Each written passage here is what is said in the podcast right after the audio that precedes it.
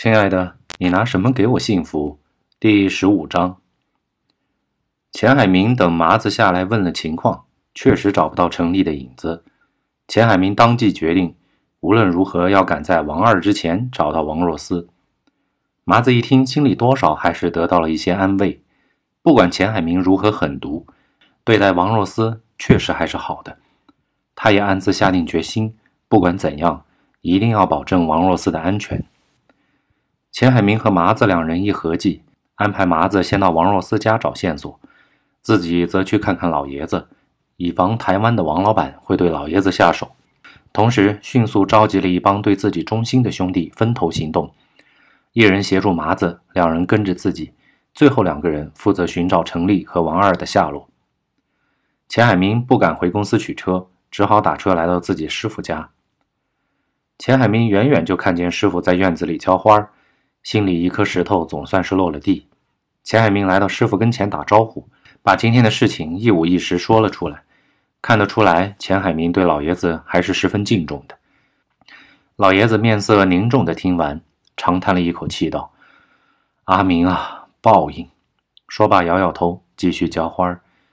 钱海明沉不住气了，小声应道：“师傅，你跟我走吧，咱们赶紧收拾收拾，离开昆明。我手里还有些关系。”只要能到西双版纳，咱们就安全了。老爷子头也不回的道：“早就跟你说过，干我们这行，每天都是提着脑袋过日子。可为什么我能功成身退？那还不是明白一个理儿，不贪。”说罢就放下了洒水壶。钱海明赶紧就递过了老爷子的龙头杖，并小心扶着。老爷子继续道：“可你倒好，偏要开什么贸易公司，扩张的倒是挺快。”但你的手下都是些什么人？一代不如一代。你那帮子人，我看着也就麻子还可靠，其他的全是墙头草。还有，做我们这一行的，还想娶老婆？没见你师傅我一辈子光棍吗？女人嘛，玩玩就行了。你偏不听。钱海明应道：“是是是，您说的都对，我钱海明知道错了。可现在保命要紧，你赶紧跟我走吧。”老爷子停下脚步，转头对钱海明道：“你放心吧，我老头子不会有事儿。台湾的王四眼跟我是过命的交情，他那么说呢，也就是吓唬吓唬你。这事儿我来摆平，但是你自己的事情你自己搞定，你师傅我无能为力。”说罢就甩开了钱海明，背对钱海明摆摆手，意思就是说：“你走吧。”钱海明就那么站在原地，一时不知道如何是好。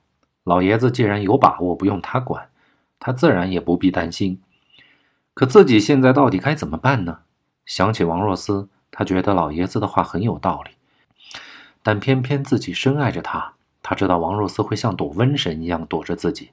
可他不找到王若思，是无论如何也放不下心的。麻子和一个小弟来到王若思家，王若思的母亲在，见到麻子根本没有好脸色看。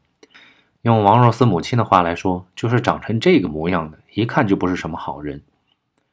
麻子吃了闭门羹，但也摸清楚了王若思并没有回家，只好悻悻地离开，掏出手机给钱海明汇报：“明哥，嫂子不在家，看来一直没有回来过。”钱海明则道：“到处找找看吧，平时他喜欢去的地方都找找看。另外，找王二的那边你也赶紧盯着点，那边兴许能发现什么情况。”行，老板，你那边情况如何？麻子问道。哎，老爷子不肯走，我回去收拾收拾就来找你会合。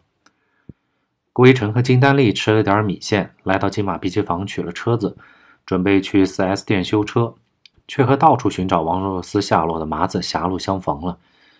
金马碧鸡坊附近就是昆明最繁华的商业街，王若思平时无事都会到附近的百货商店购物，因此麻子找到这个地方也在情理之中。郭一成和金丹丽看见麻子的同时，麻子也发现了对方。郭一成吓了一跳，拉住金丹丽就想跑。麻子赶紧叫道：“等等！”归城哪儿敢等？麻子见状，赶紧招呼旁边的兄弟道：“追！”归城拉着金丹丽是怎么也跑不过麻子他们的，很快就被追上了。麻子一把拉住归城，说道：“你跑什么？”金丹丽上气不接下气的道：“你们想干嘛？这里可是闹市区。”麻子说道。你听我说，我并没有恶意。郭一成看见麻子说的比较诚恳，半信半疑的道：“那你们到底想干什么？麻子说：“我知道今天是你们报的警，但我不怪你们，只是眼下我们急着找王若思。你们见过他吗？”归城还没有答话，金丹丽却抢着道：“没有看到。你们的事情与我们无关，请你们让开。”麻子并未让路，转头对郭一成说：“我这么说吧，王若思有危险，你明白吗？”金丹丽扯开麻子，拉住郭一成的手：“有危险又怎么样？关我们什么事儿？”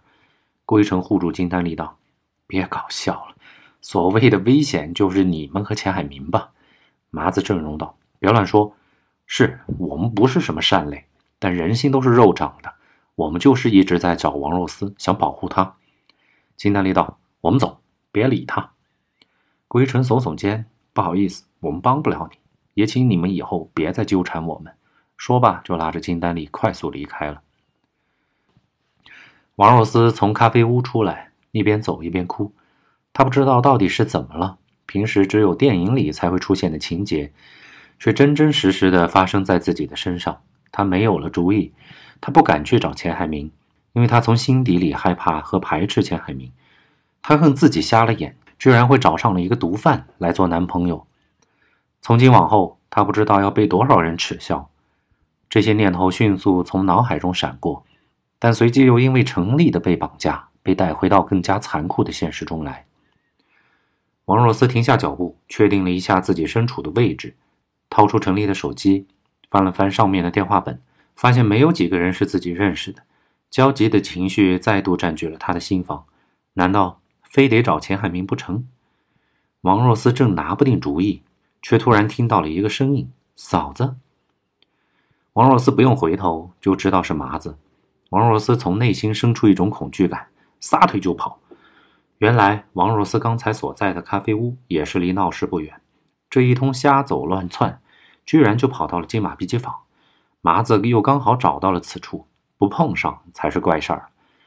王若思没命的跑，边跑边喊救命，惹得路人纷纷驻足观看。这一来，麻子等人却是不敢追了。此刻他们最不想惹来的。就是警察。